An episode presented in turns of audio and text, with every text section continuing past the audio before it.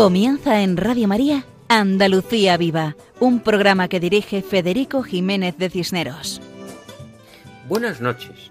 Empezamos nuestro programa con unas palabras de ruego ante el Señor, pidiendo su ayuda en estos momentos tan difíciles para todos. Una vez más, y unidos a ese ruego, deseamos todo tipo de bendiciones sobre nuestros queridos oyentes. Reciban un saludo muy cordial del equipo que formamos quienes hacemos este programa. Y como es habitual, antes de comenzar el programa, recordamos cómo pueden contactar con nosotros. Lo más sencillo es el correo electrónico con la dirección andaluciaviva@radiomaria.es. Correo que repetiremos al final del programa. Comenzamos con una breve oración preparada por don Francisco Alegría Mellado, salesiano de don Bosco en el Colegio Salesiano de Antequera. Dice así Señor, hazme comprender que el milagro más grande que nos brindas en estos días es el trabajo constante y la generosidad de las personas que lo entregan todo, que ponen su vida en peligro, que trabajan en primera fila sin tener miedo al contagio, que son generosos y colaboran con su dinero para tener más medios. Personas que están contentos y plenamente confiados en que tú no nos dejarás abandonados y saldremos pronto de esta situación. Concédeme que yo también sea capaz de aportar mi confianza y mi oración y mi alegría para hacer más amable y sereno el ambiente en el que estoy ahora. Amén. Aleluya, aleluya, aleluya. Hemos pedido a Dios que nos conceda aportar nuestra confianza, nuestra oración y nuestra alegría.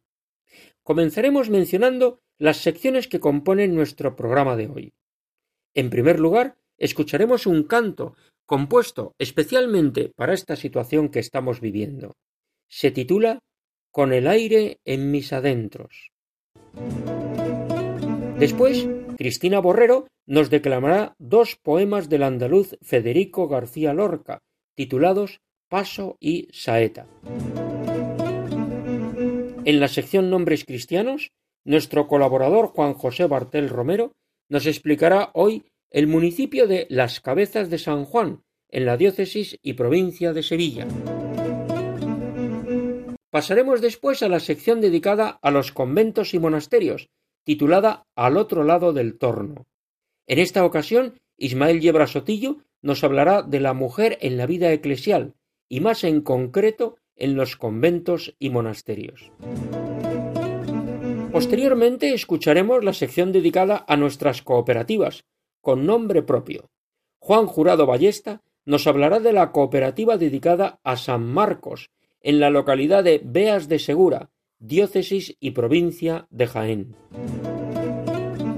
En la sección titulada De lo humano a lo divino, dedicada a la canción con mensaje, a la canción que eleva nuestro espíritu, nuestro colaborador Paco Fabián nos canta por sevillanas los misterios gozosos del Santo Rosario. Y en la sección dedicada a personas que han destacado en el amor a Dios y la entrega a los demás, los amigos fuertes de Dios, hablaremos de la impagable labor que está haciendo la Iglesia en la lucha contra el coronavirus, y en concreto en la diócesis de Jaén. Todo esto en nuestro programa de hoy, titulado Andalucía Viva, dentro de la programación de Radio María. Adelante, siempre adelante.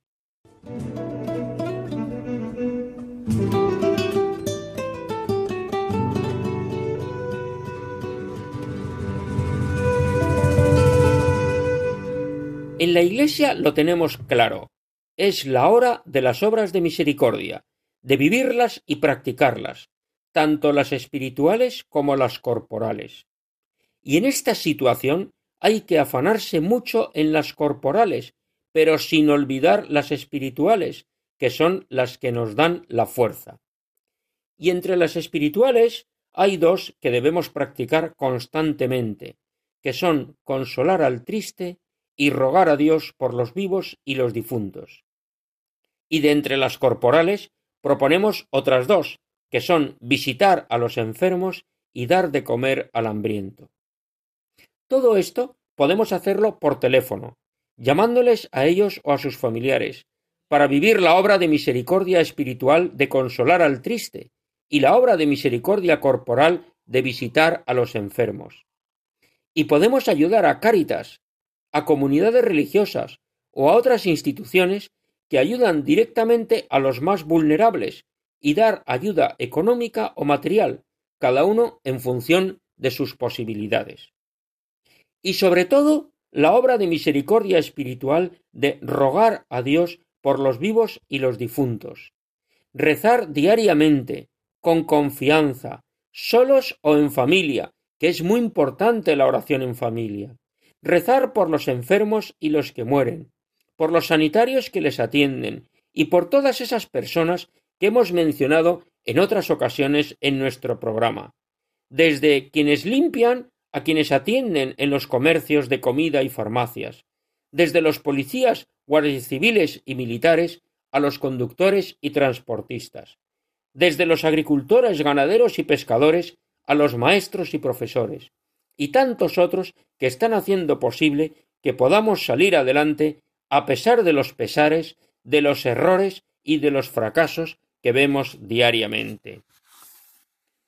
Como nos recordaba en esta emisora el arzobispo de Toledo, don Francisco Cerro Chávez, Dios permite las cosas y nuestro sufrimiento para nuestro bien, aunque no lo veamos, los cristianos tenemos que ser fuente de esperanza para un mundo que la ha perdido y aún no se ha dado cuenta.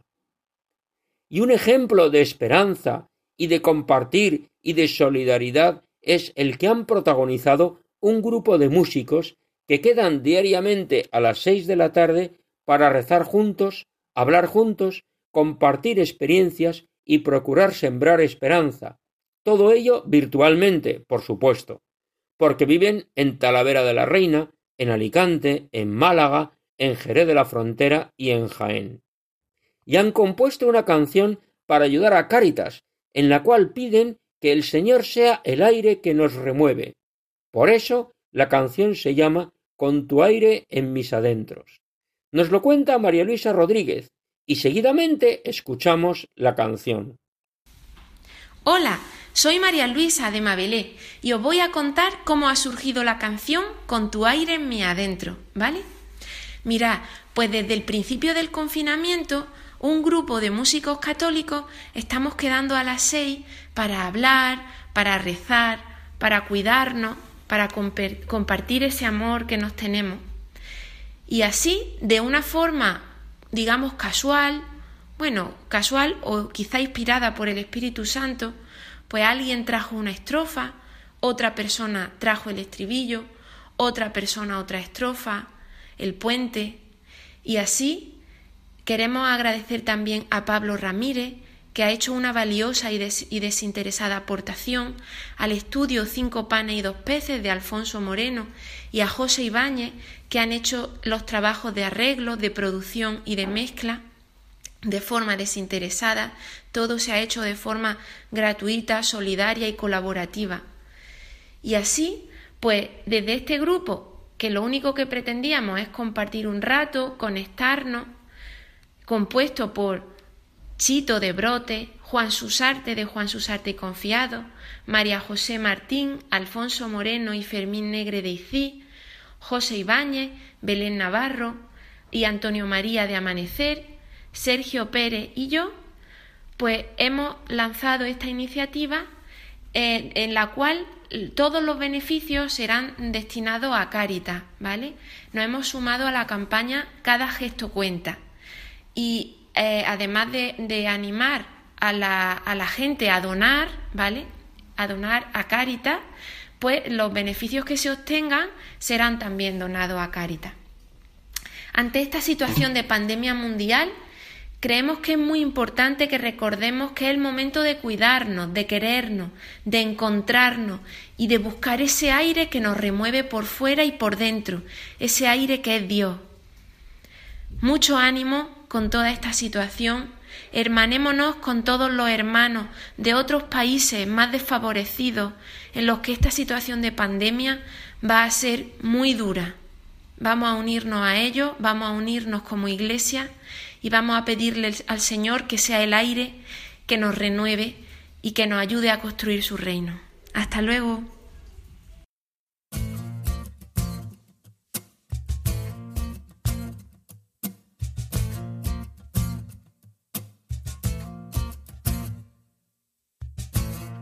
Entra el sol por mi ventana. Ojalá que toque dentro. Me lleve hacia ti.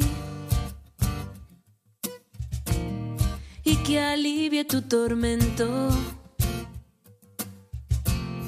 Y que alivie tu tormento.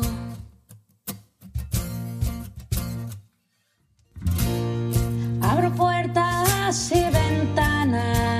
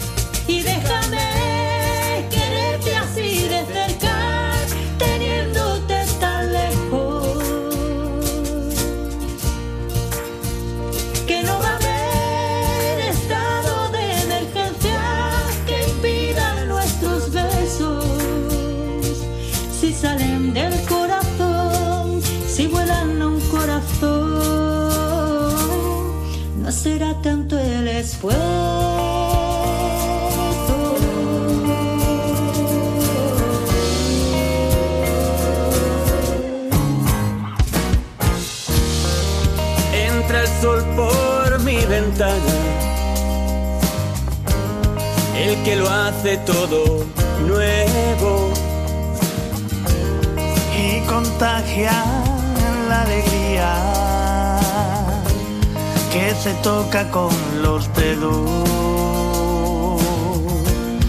que se toca con los dedos.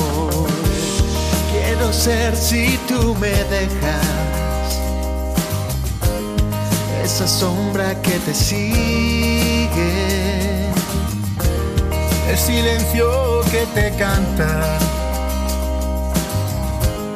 una luz que te acaricie la brisa que te ama.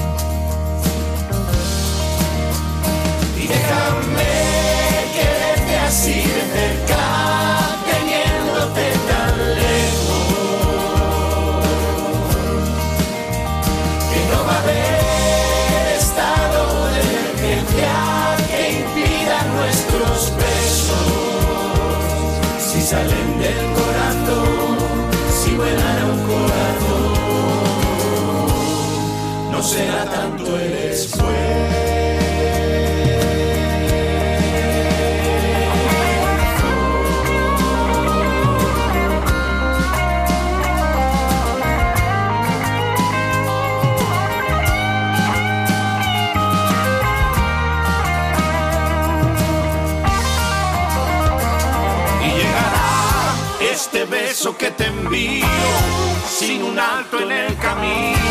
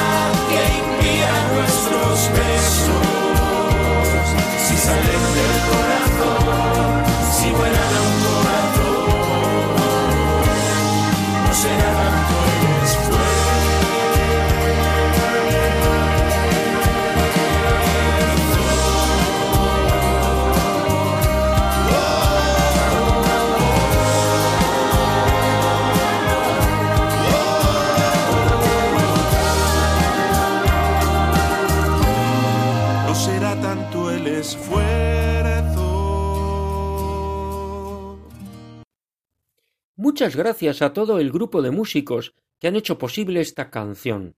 Cada gesto cuenta, como dice la campaña de Cáritas. Y recogiendo el mensaje del canto, pedimos a Dios que Él sea nuestro aire, que nos remueva y nos renueve, que remueva nuestras entrañas y renueve nuestro corazón para hacerlo semejante al suyo. Y de la música a la poesía. En esta ocasión escuchamos a Cristina Borrero, que nos declama dos breves poemas de Federico García Lorca, uno dedicado a Jesús y otro a la Virgen María. El autor vivió una época de su infancia en Almería, y allí conoció la Semana Santa, y ante el paso de la soledad se emocionó y escribió este poema juvenil, contemplando la brillante plástica popular del cortejo. Aclaramos que el miriñaque es la estructura interior de tela rígida o almidonada y a veces con aros que usaban antiguamente las mujeres, y la imagen de la soledad llevaba uno. Escuchamos el poema Paso referido al paso de la soledad. Virgen con miriñaque, Virgen de soledad, abierta como un inmenso tulipán. En tu barco de luces vas por la alta marea de la ciudad, entre saetas turbias y estrellas de cristal. Virgen con miriñaque, tú vas por el río de la calle hasta el mar. En los trágicos años treinta del siglo XX, coincidiendo con la Segunda República Española y la Guerra Civil, en el contexto de la persecución religiosa, fue destrozada la imagen de la soledad que emocionó a Federico García Lorca, y él mismo fue también víctima de la violencia. Pero aunque el poeta muriera y la imagen fuera destruida, permanecen el poema y la fe sincera de un pueblo que ama a Dios y a su bendita Madre. Este emocionante poema se relaciona con las esencias almerienses, el mar y la claridad del cielo, que debieron impresionarle, y sobre todo algo que forma parte de la identidad de la Semana Santa andaluza, las saetas. Por eso, este mismo poeta compuso este breve poema titulado Saeta. Cristo moreno, pasa del lirio de Judea a clavel de España. Miradlo por donde viene, de España. Cielo limpio y oscuro, tierra tostada y cauces donde corre muy lenta el agua.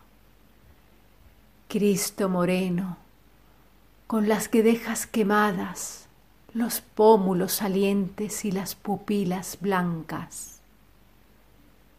Miradlo por donde va, Agradecemos su colaboración a Cristina Borrero, que nos ha declamado estos dos poemas de Federico García Lorca titulados Paso y Saeta.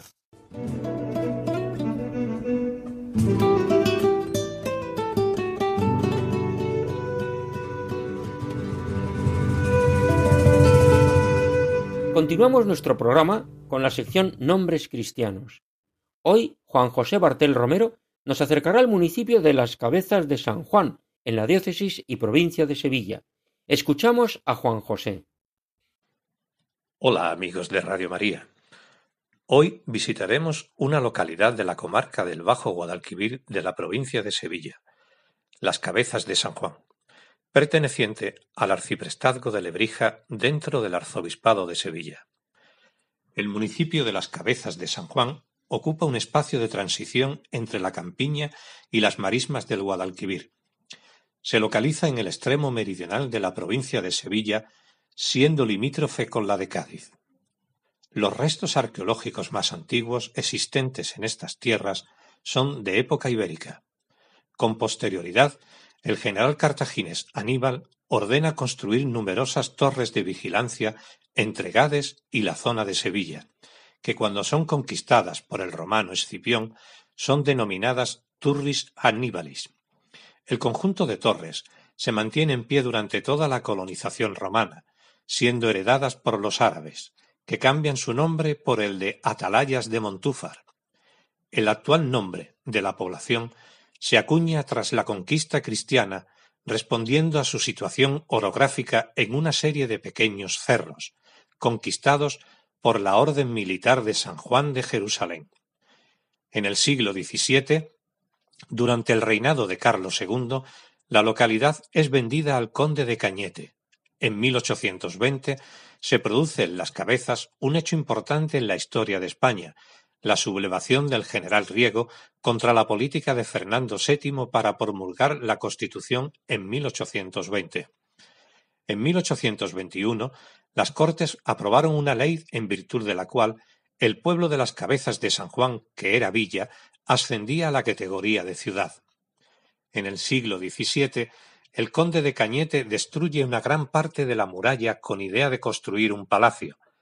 Las Cabezas se convierte en una villa abierta y se transforma en un asentamiento plenamente urbano, abandonando el carácter militar que había tenido hasta entonces. Destacaremos en su patrimonio la iglesia de San Juan Bautista, situada en el punto más alto de la localidad. Es el exponente de la cultura cristiana castellana. De estilo mudéjar, fue remozada y ampliada en la segunda mitad del siglo XVIII por Ambrosio de Figueroa. Son destacables algunos lienzos y también piezas de orfebrería de los siglos XVIII y XIX. Los retablos son del siglo XVIII y destacaremos un Cristo del imaginero cordobés Juan de Mesa, que entrega a los mayordomos de la cofradía de la Vera Cruz de las Cabezas de San Juan, que fue sufragado por el capitán Francisco de Gámez, y que desde entonces viene siendo el titular de su hermandad. Posee también pinturas de Francisco Agustín y un cuadro representando a San Telmo, patrón de los marineros. Las Cabezas de San Juan posee una segunda parroquia, la de San Roque, esta iglesia fue construida entre los años 1955 y 1967 sobre el solar de la antigua ermita de San Roque. Es una iglesia de estilo funcional y moderno. En su interior, en el altar mayor, se encuentran las imágenes titulares de la Hermandad del Nazareno. Destacan también las imágenes de Nuestra Señora del Carmen, titular de la parroquia y de la hermandad homónima, además de ser la patrona del municipio. Santa Ana con el Niño en brazos del primer tercio del siglo XVIII, atribuida a José Montes de Oca y una imagen de Cristo atado a la columna de pequeñas dimensiones del círculo del escultor Pedro Roldán.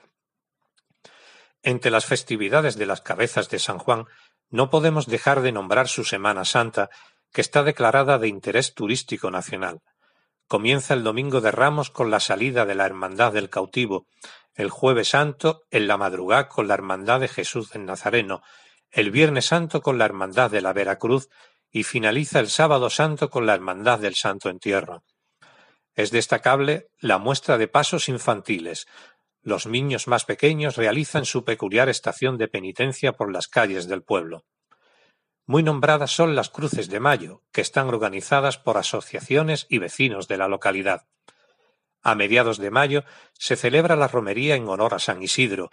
Es una de las festividades con más acogida del municipio, en la que miles de personas acompañan a pie y a caballo en carrozas y en charretes a la imagen de San Isidro Labrador hasta los Pinares de Sacramento, donde pernoctan hasta la vuelta al día siguiente. Y como no, la velada de San Juan, que se celebra la semana que incluye el 24 de junio en honor al patrón local San Juan Bautista. En los últimos años lo único que continúa de esta festividad es la quema del Juan y la Juana, la madrugada del 23 al 24 de junio con un pasacalles y la procesión del patrón el día 24. Y hasta aquí nuestro recorrido por el municipio de las Cabezas de San Juan. Hasta el próximo programa, amigos de Radio María. Muchas gracias, Juan José Bartel Romero, por tu explicación.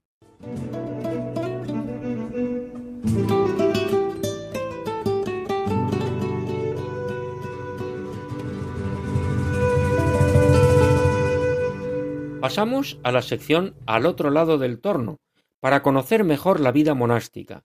En el programa de hoy escuchamos a Ismael Yebra Sotillo, quien nos habla de la importancia de la mujer en la Iglesia y en la vida monástica y conventual. El papel de la mujer en la Iglesia siempre fue importante. El propio Cristo se apareció tras la resurrección en primer lugar a las mujeres y entre los discípulos y amigos más cercanos figuran mujeres en un lugar de privilegio como María Magdalena o las hermanas de Lázaro, Marta y María. La importancia de la mujer en la Iglesia, si como decimos siempre fue importante, aún lo será más con el paso del tiempo en muchas esferas de la Iglesia, no solamente ante la posibilidad de que puedan impartir o no sacramentos. Este proceso evolutivo no se puede cambiar radicalmente de un día para otro.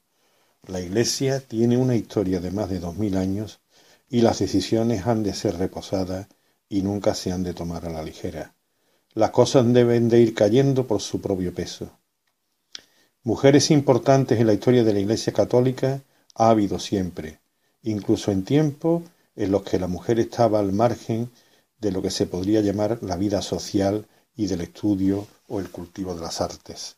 Ha habido siempre mujeres que han destacado y dejado su huella para siempre, figuras de la talla intelectual de Hildegarda von Bingen, Geltrudis de Helfta o Teresa de Ávila destacan por sí mismas en un mundo de hombres y en una sociedad que poco favorecía el cultivo intelectual de las mujeres.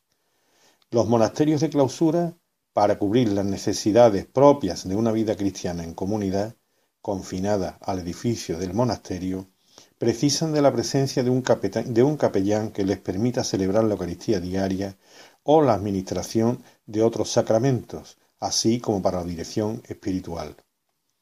Siempre se han designado para este oficio de capellán o vicario de monjas a sacerdotes instruidos y con una cierta edad que les permitiera poseer una madurez y una experiencia que fueran beneficiosas para desarrollar su labor sacerdotal de una manera eficaz. En estos tiempos de pandemia, en los que las relaciones personales y las condiciones de fraternidad establecidas entre los miembros de una comunidad, y en este caso el capellán que les asiste, se encuentran limitadas, toma cuerpo la importancia de la mujer en la vida eclesial. Podríamos llamar monjas capellanas a aquellas que tienen que asumir la función de dirección espiritual ante el resto de la comunidad. La monja capellana, que no tiene por qué ser la abadesa, responde a esta necesidad exponiendo y reservando el Santísimo, apoyando espiritualmente a cada hermana en el mantenimiento espiritual y el equilibrio psíquico en estos tiempos de crisis en los que los versos de Santa Teresa se hacen más necesarios que nunca. Nada te turbe, nada te espante, todo se pasa. Dios no se muda, la paciencia todo lo alcanza, quien a Dios tiene nada le falta, solo Dios basta. Nuestro agradecimiento a Ismael Yebra Sotillo. Ciertamente es importante la labor que desarrollan las monjas capellanas y sacristanas que atienden a la comunidad para que pueda funcionar todo bien. Ellas, nuestras monjas, son la intendencia orante. Rezan por todos nosotros y piden al Señor su misericordia. Y rezan especialmente por las víctimas, por los difuntos, y por los enfermos, por los sanitarios, por las familias, por los trabajadores.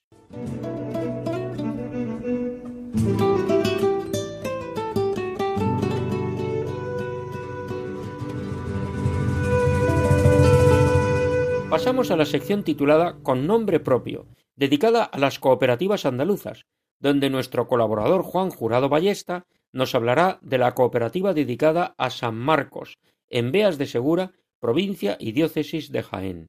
Adelante, Juan. Sociedad Cooperativa Andaluza de San Marcos, de Beas de Segura, en la provincia de Jaén. Hola amigos de Radio María. Hoy, en Andalucía Viva, en la sección con nombre propio, visitaremos la cooperativa de San Marcos en Beas de Segura, de la provincia de Jaén. En esta sección con nombre propio, queremos acercarnos, sin salir de nuestros hogares, a la historia y a la actualidad de las empresas agroalimentarias de Andalucía que llevan en su denominación social el nombre de nuestro Señor, de alguna advocación de la Virgen o de algún santo, como hoy la cooperativa de San Marcos. El nombre de esta cooperativa nos lleva a pensar en el evangelista Marcos. Nos recuerda los comienzos de la Iglesia en su misión evangelizadora. En nuestra vida diaria, en nuestro trabajo, también construimos el reino de Dios como los primeros cristianos. La cooperativa de San Marcos se constituyó en 1961, pronto cumplirá sus 60 años de vida. Y su nombre inicial, Cooperativa del Campo y Caja Rural San Marcos, recoge el del patrón de Beas Segura, el evangelista San Marcos, que según se conoce desde el siglo IV, murió mártir siendo arrastrado por las calles de Alejandría, atado por una cuerda. Sus restos se conservan en Venecia, en la Catedral de San Marcos, esa preciosa basílica catedral de estilo bizantino. San Marcos fue discípulo de San Pedro, quien lo consideraba su hijo. Es también patrón de Venecia y de Egipto. Su imagen está asociada a la del león, porque su evangelio se inicia en el desierto, junto al río Jordán, que estaba habitado por animales salvajes, entre ellos leones. Suele representarse un león alado con un libro y una espada entre sus patas delanteras. La Iglesia celebra su fiesta en todo el mundo el día 25 de abril. Beas de Segura es un municipio de unos 5.500 habitantes en el Parque Natural de las Sierras de Cazorla, Segura y Las Villas. Pertenece a la Asociación Española de Municipios del Olivo y su paisaje es típicamente de olivar. La variedad que se cosecha es la aceituna picual, que produce un excelente aceite de muy alta calidad, que posee además la denominación de origen Sierra de Segura. La cooperativa produce el aceite no sólo de la aceituna procedente de los olivos de Beas de Segura, sino también de las localidades de alrededor, Chiclana de Segura, Sorihuela de Guadalimar y Arroyo de Lojanco, bellísimos pueblos rodeados de un paisaje de olivar inigualable al norte de la provincia de Jaén. En estos días tan especiales que estamos viviendo, muchos de los beasenses, que así se llaman los habitantes de Beas de Segura, recordarán los ejercicios espirituales impartidos en la cuaresma de 2019 por el párroco, don Sebastián Moreno Herrera, y que permitieron meditar sobre las bienaventuranzas. Bienaventurados los que lloran, porque ellos serán consolados. Podríamos recordar en estos momentos confiados totalmente en Dios.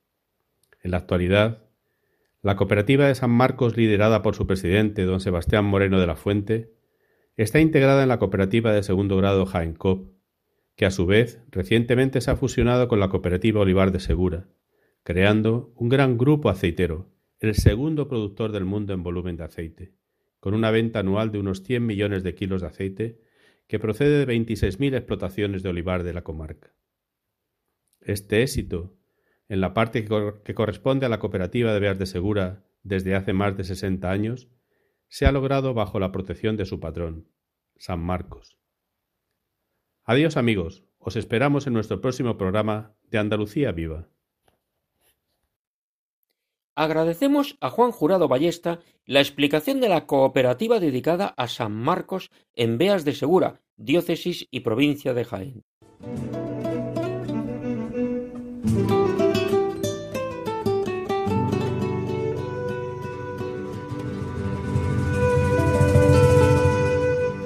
Y llega nuestra sección titulada De lo humano a lo divino, dedicada a la canción con mensaje.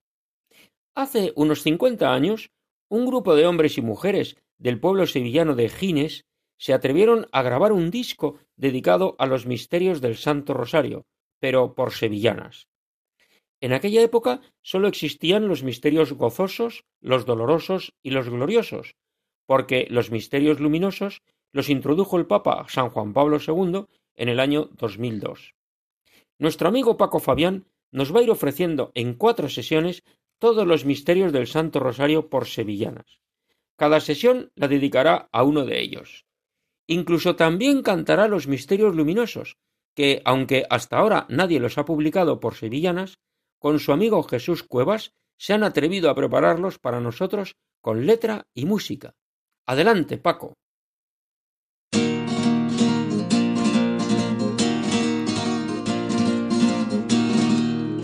amigos de Radio María, muy buenas noches.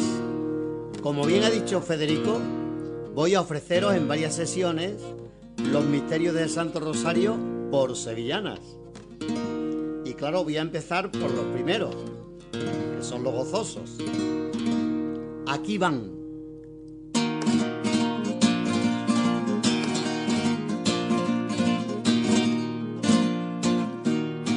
San Gabriel bajó del cielo para anunciarle a María. Para anunciarle a María, San Gabriel bajó del cielo para anunciarle a María. San Gabriel bajó del cielo para anunciarle a María. para anunciarle a María y el misterio y la grandeza de ser madre del Mesías, misterio y la grandeza de ser madre del Mesías. Estasiado ante la nueva, estasiado ante la nueva y humildemente exclamó, tu palabra haga en mí si es voluntad del Señor.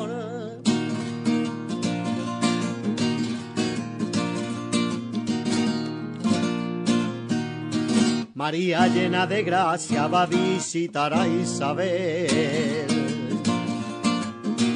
Va a visitar a Isabel, María llena de gracia va a visitar a Isabel. María llena de gracia va a visitar a Isabel. Va a visitar a Isabel y le ha dicho muy contenta que ha concebido en su ser ha dicho muy contenta que ha concebido en su ser. Eres bendita entre todas, tú eres bendita entre todas, como tú no había nadie. Por eso te escogió Dios para que fueras su madre.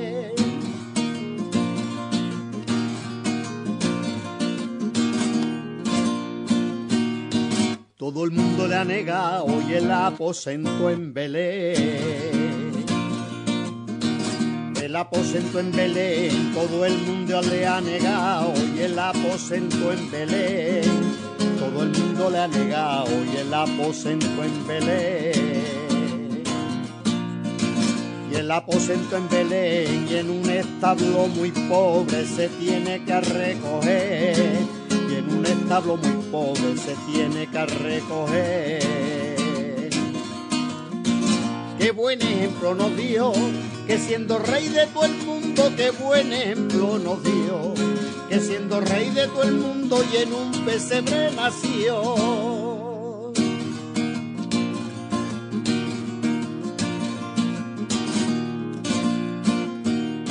María va con su niño y a la gran Jerusalén. La gran Jerusalén, María va con su niño y a la gran Jerusalén. María va con su niño y a la gran Jerusalén.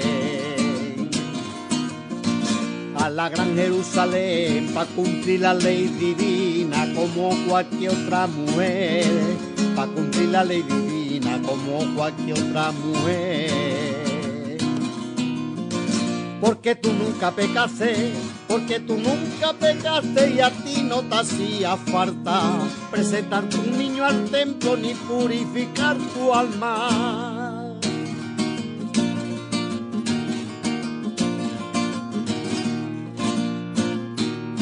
Y el divino pastorcillo se perdió en Jerusalén perdió en Jerusalén y el divino pastorcillo se perdió en Jerusalén. El divino pastorcillo se perdió en Jerusalén. Se perdió en Jerusalén, lo encontraron en el templo predicando amor y bien. Lo encontraron en el templo predicando amor y bien. Gitanillo de los cielos Gitanillo de los cielos, echano gracia divina. Anda pastorcillo bueno y aunque sea una milla.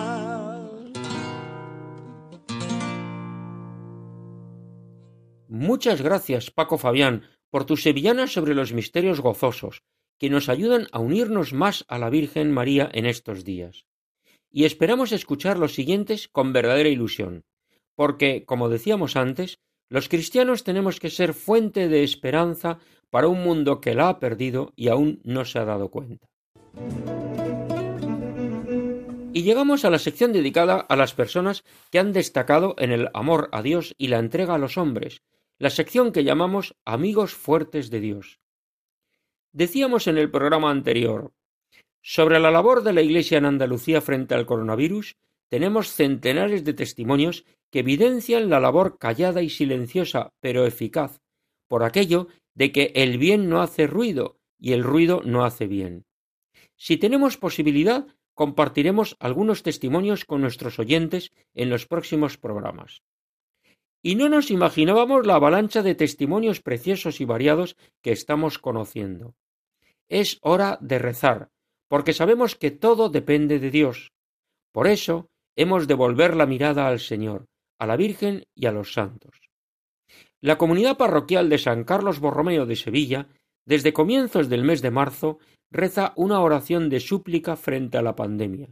Vamos a escucharla en la voz de Juan José Bartel. Padre nuestro, con confianza te pedimos que el coronavirus no haga más daño y que pueda controlarse pronto la epidemia, que devuelvas la salud a los afectados y la paz a los lugares a los que ha llegado. Acoge a las personas que han fallecido por esta enfermedad y conforta a sus familias. Sostén y protege al personal sanitario que la combate e inspira y bendice a los que trabajan por controlarla. Señor Jesús, médico de nuestras almas y de nuestros cuerpos, nos sentimos desvalidos ante esta situación de emergencia sanitaria internacional, pero confiamos en ti. Danos tu paz y la salud. Santa María, salud de los enfermos, protégenos, cuídanos y condúcenos con tu amor a tu Hijo Jesús. Amén porque Dios permite las cosas y nuestro sufrimiento tiene sentido, con la fe entendemos que todo es para nuestro bien, aunque sean cosas muy dolorosas. Hace poco se difundió la noticia de que el 15 de abril un icono de Nuestra Señora del Perpetuo Socorro visitó la clínica de Cristo Rey en Jaén, entre los aplausos del personal sanitario. El cuadro con la Virgen fue portado por dos policías nacionales con mascarilla, y la visita del icono cumplió todos los protocolos sanitarios de esta situación excepcional que estamos viviendo. Y vamos a contar algunas cosas que están haciéndose en las diócesis. Ya que estamos en Jaén, María José Navarro nos enumera las actividades que pueden consultarse en las páginas web de la Conferencia Episcopal Española y de la diócesis. Escuchamos a María José. Diócesis de Jaén. El obispo de Jaén dona su sueldo a Cáritas. El sueldo del obispo de Jaén, don Amadeo Rodríguez Magro, será utilizado para asistir a las víctimas sociales del coronavirus. También la Unión de Cofradías de Semana Santa de Úbeda confecciona 12.000 mascarillas. Ante la escasez de mascarillas, se pretende ayudar a lugares que lo precisen y personal de riesgo de la localidad. También está la iniciativa diocesana para escribir cartas a los internos de la prisión provincial. En coordinación con la Delegación de Pastoral Penitenciaria, se pone en marcha una iniciativa para escribir cartas de anónimos a los internos. Cuentan también con la alegría del Evangelio. Los sacerdotes de la diócesis se vuelcan en llevar la alegría del Evangelio y el consuelo de la fe a todos los fieles emitiendo Eucaristías, Via Crucis, etc., a través de las redes sociales. Las redes sociales de la diócesis, Facebook, Twitter e Instagram, también están dedicando gran parte de sus publicaciones a compartir Eucaristías, adoraciones al Santísimo y rezo de la liturgia de las horas como una manera de vivir en comunidad, compartir la fe y suplir, en la medida de lo posible, el cierre de los templos, que no la vida espiritual de los cristianos de Jaén. También está la oración desde la catedral. Todos los viernes un rato de oración y veneración del Santo Rostro. Se puede ver en el canal de YouTube de la catedral. Cuentan también con materiales interactivos para los niños. Con este material, la Delegación de Catequesis pretende animar a los padres y las madres a que no dejen de rezar con sus hijos durante este tiempo y a la vez facilitar la tarea de la catequesis en las casas. Así cada día ofrece algunos juegos interactivos sobre los temas de los catecismos. También está Sal de ti, diez minutos unidos en el amor, una iniciativa del Secretariado de Infancia y Adolescencia que cada día, a través de Instagram y Facebook, emite en directo una adoración al Santísimo. También está la confección y donación de mascarillas y ropa sanitaria. Más de 50 cofrades, catequistas y feligreses de la ciudad de Martos confeccionan mascarillas, batas y gorros para su distribución entre el personal sanitario. También diversas cofradías de Castillo de Lucubrín y ventas del Carrizal han donado en estos días material sanitario a los hospitales más cercanos. Además, las feligresas castilleras están elaborando mascarillas desde sus casas. Recaudación para Caritas. La Cofradía del Cristo Yacente y Nuestra Señora de la Soledad destina el dinero de la papeleta de sitio a Caritas de Jaén. La papeleta de sitio es el donativo que entregan los hermanos cofrades para participar en la procesión. Y por último, imágenes del Señor pintadas por niños. Las parroquias de Castillo de Locubrín y la de La Guardia promueven entre los niños de catequesis que coloreen imágenes del Señor para colgarlas en el balcón. Con ser algunas, hay muchas cosas que hace la Iglesia en Jaén. Hablamos con don Manuel de Castro, párroco en dos comunidades, Carboneros y Jabalquinto, y veremos cómo viven allí la fe, la fraternidad y la solidaridad. Adelante, don Manuel. Buenas noches, queridos oyentes de Radio María, querido director de este programa, Federico Jiménez de Cisneros. Precisamente la colaboración que se me pide en estos momentos me lleva directamente al adjetivo que da nombre a este programa. Viva. Andalucía, viva. ¿Por qué viva? Porque, queridos radioyentes, quiero compartir con vosotros que en las comunidades parroquiales de Jabalquinto y de Carboneros, esta dramática situación de la epidemia del coronavirus me ha llevado a ver a mí como párroco y a todos los miembros de la comunidad que aquí la fe y la solidaridad cristiana están realmente vivas, vivas de verdad. Es hermoso comprobar cómo la gente está viviendo esto desde la fe, a pesar del dolor, del sufrimiento, cómo los miembros de estas parroquias se ayudan unos a otros. Si algún miembro se encuentra en una situación de mayor desvalimiento por edad, por enfermedad, porque los familiares estén lejos y esté solo por razón del trabajo, quizá están ausentes esos familiares, todos los demás se vuelcan con ese miembro. Como iniciativa de esta parroquia, se ha publicado a través de la página web y de medios de difusión un teléfono parroquial que está operativo 24 horas. Un teléfono de la parroquia, por si alguien del municipio se encuentra necesitado, se encuentra solo, requiere de algo urgentemente y no tiene quien le asista, llame al teléfono de la parroquia. El sacerdote, en persona, se encargará de gestionarlo. Hay, por ejemplo, algunas voluntarias de la parroquia que se han ofrecido a cocinar si alguien de repente no puede cocinar, no tiene fuerzas, por alguna razón le es imposible. Ellas cocinan y el propio sacerdote, que tiene un poquito más de movilidad, según las leyes actuales, le llevaría la comida a su casa. Que nadie se encuentre solo. Esa es la primera iniciativa. Después se ha recurrido a la Fundación Madrina, una fundación que hace tanto bien en 78 países, dado que Cáritas está experimentando problemas para poder abastecer de alimentos a las familias más necesitadas, pues hemos recurrido a esa fundación de la que recientemente yo eh, tengo el honor de haber sido nombrado patrono, y desde Madrid nos están trayendo los alimentos necesarios para ayudar a las familias que no pueden tener lo más preciso para la comida de cada día. La Fundación Madrina, una fundación que dirige Conrado Jiménez, una fundación que hace un bien tan grande y que ayuda a los niños desde su primera gestación, desde que están en el seno materno e incluso a las madres para que puedan ayudar a sus hijos. Los niños de hasta tres años están cubiertos por esta fundación madrina. Junto con ella, la Asociación Santos Ángeles Custodios, también desde Madrid, nos trae alimentos a Jabalquinto para repartirlos aquí y si hiciera falta en Carboneros a todas las personas que lo requieran. Y ahora viene lo importante. ¿Qué se ha hecho como iniciativa? La oración. Una cadena de oración. Los habitantes de Jabalquinto y de Carboneros que no pueden salir, los que son más mayores y a veces piensan que porque ya no pueden hacer un esfuerzo físico son más inútiles. No, al contrario pueden hacer no algo importante, sino lo más importante. Pueden rezar y hacer una cadena de oración porque el mismo Señor prometió que la oración sería omnipotente. Cuando pidáis al Padre algo en mi nombre, Él os lo dará. Donde dos o más se reúnan para orar, allí estoy yo en medio de ellos. Pedid y se os dará.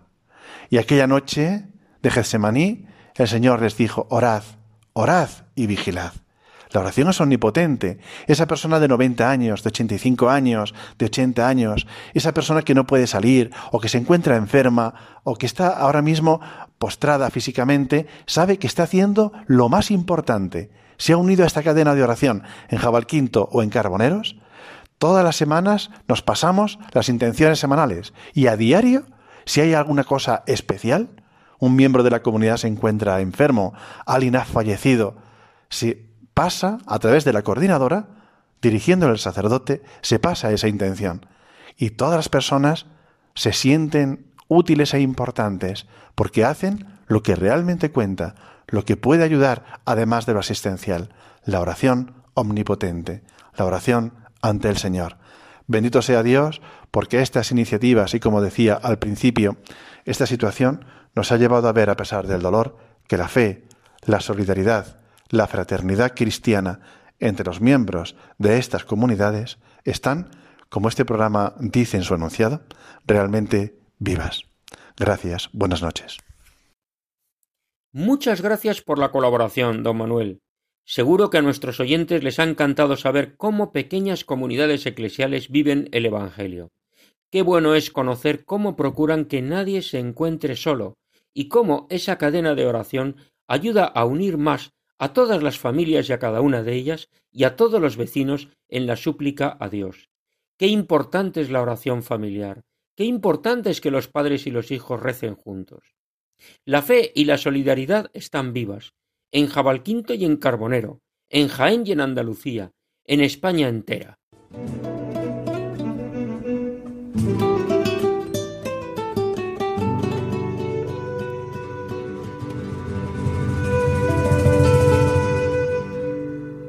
Queridos oyentes, estamos terminando el programa de hoy. Antes de despedirnos, les repetimos nuestro correo electrónico para que puedan comunicarse con nosotros. Pueden escribirnos a la siguiente dirección andaluciaviva@radiomaria.es. Repetimos, andaluciaviva@radiomaria.es. Y les contestaremos con mucho gusto. Agradecemos todas las sugerencias. Desde Andalucía, tierra de acogida tierra de María Santísima, reciban un saludo muy cordial de corazón de todos los que hacemos este programa con el objetivo de dar a conocer todo lo bueno que es mucho y sólo lo bueno que tenemos en Andalucía. Y tras despedir el programa de hoy, les invitamos a que continúen con la sintonía de Radio María. Hasta el próximo programa dentro de 15 días, si Dios quiere.